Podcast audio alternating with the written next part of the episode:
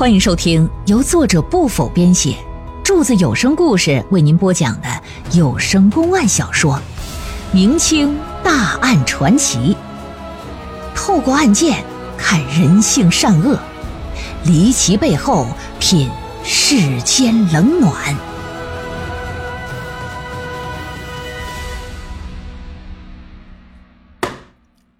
要说整个大清皇朝啊。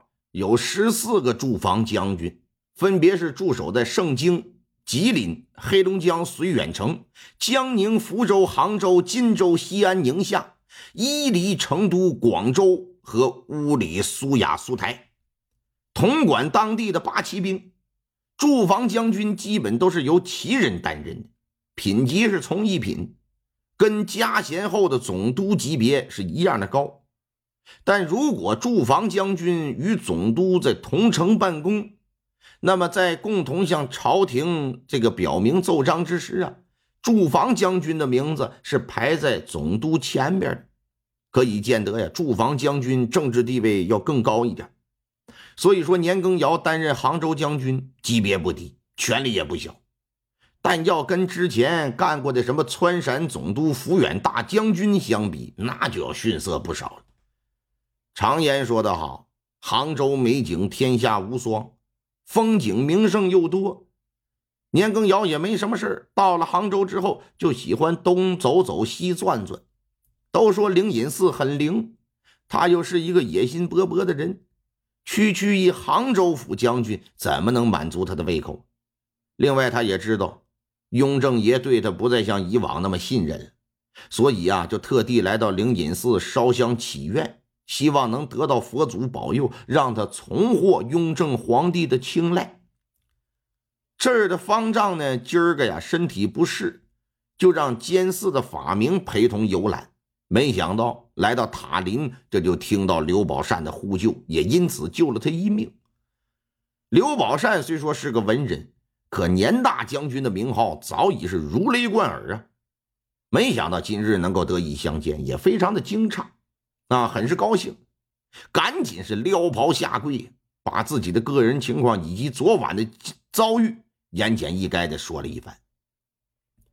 年羹尧听了也挺震惊，没想到灵隐寺这么一个佛门圣地，还会有奸淫妇女的事儿，而且就是刚才陪他逛寺庙的法明所为。妈！正搁这琢磨呢，被关在万佛楼地下室的那姐俩就被带出来。负责找法明师徒的那伙和尚，则是没找到他们。显然，这些人是知道事情败露，已经溜之大吉了。年羹尧一看，说：“来呀，传我军令，马上全城搜捕那几个淫僧，一旦抓住，就地处决。”呃，大帅，这个恐怕不妥吧？像这种事，最好还是交由地方官府处理。咱们是军人，不便插手地方事务啊。嗯，也罢，马上去通报官府，赶紧让他们进行搜查。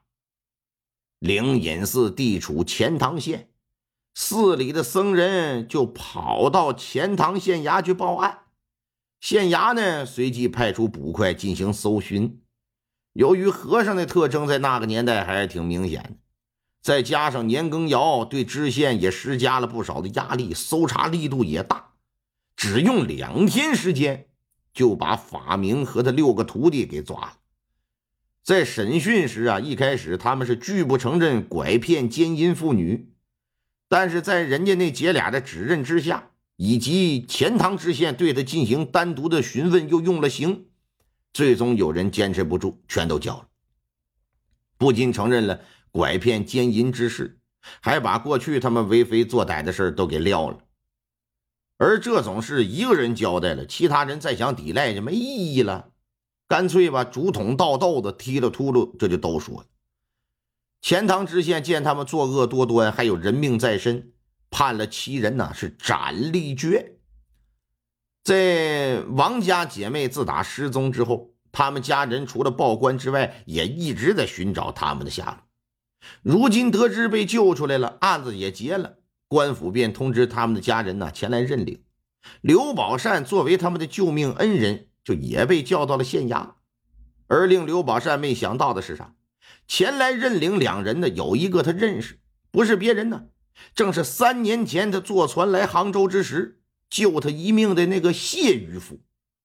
谢渔夫乃是谢兰的父亲，如今他又救了他姑娘一命，这也算是间接报答了当年的救命之恩。不过值得一提的是啥？在对于失身这件事情上，做父亲的和做丈夫的表现的完全不一样。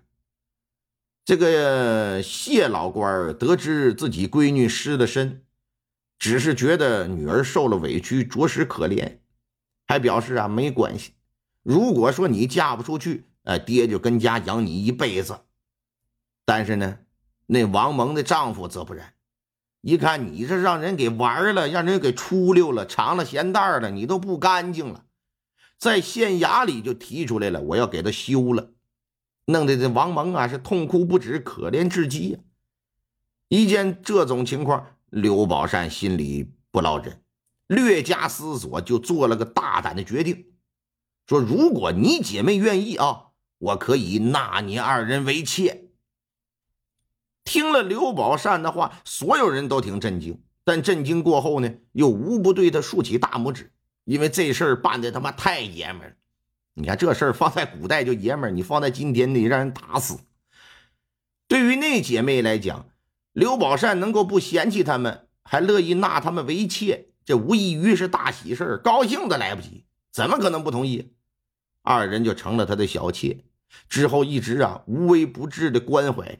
刘宝善对他们也非常好，啊，三方可以说非常恩爱。后来刘宝善考上了进士，并在多地做官，官声还不错。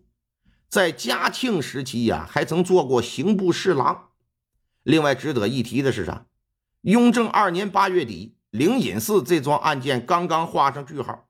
随后在九月，由于群臣不断上奏揭发年羹尧的罪行，雍正爷下令革去年羹尧职务，然后将其缉捕押回北京接受调查。在当年十二月，年羹尧被列了九十二款大罪。其中三十来条都是掉脑袋的罪过。转年的一月，雍正爷念于他对国家有功的份上，下令啊，让他在狱中自裁吧。